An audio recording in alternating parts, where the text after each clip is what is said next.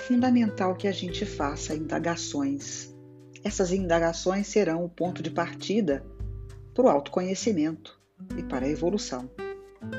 E ao longo desse processo, descobrimos que não podemos mudar o outro, mas podemos e devemos mudar a nós mesmos.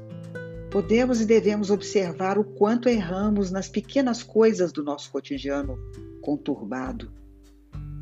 Novas modalidades terapêuticas que mesclam o mental e o espiritual estão contribuindo para esse processo de mudança, principalmente de mudança interna.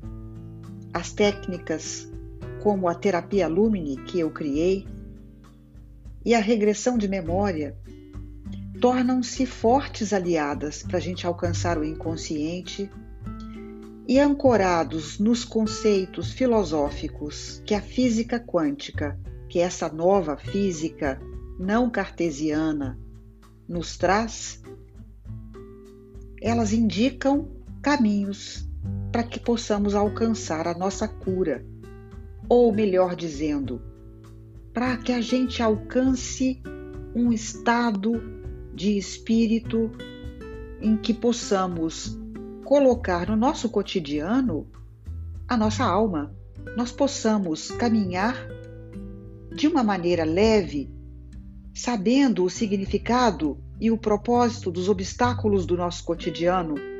Sim, porque a vida é uma corrida de obstáculos.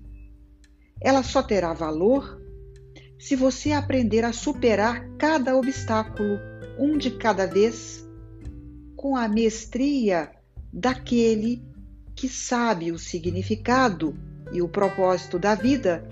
Portanto, você irá passar pelo obstáculo é, com calma, com compreensão, com linearidade. Eu gosto de pensar que nós podemos ultrapassar qualquer obstáculo que a vida nos impõe com linearidade e com equilíbrio.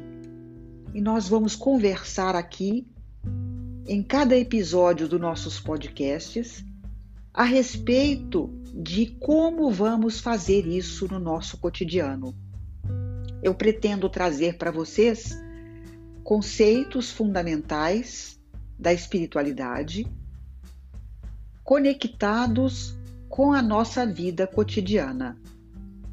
E assim, pretendo ensinar a você de que maneira você vai repensar a sua forma de viver no mundo Conte comigo e espero que você possa tirar as suas dúvidas, deixando para mim os recados, as perguntas, as impressões, qualquer coisa que você queira saber ou aprofundar dentro daquilo que eu for trazendo nos próximos episódios.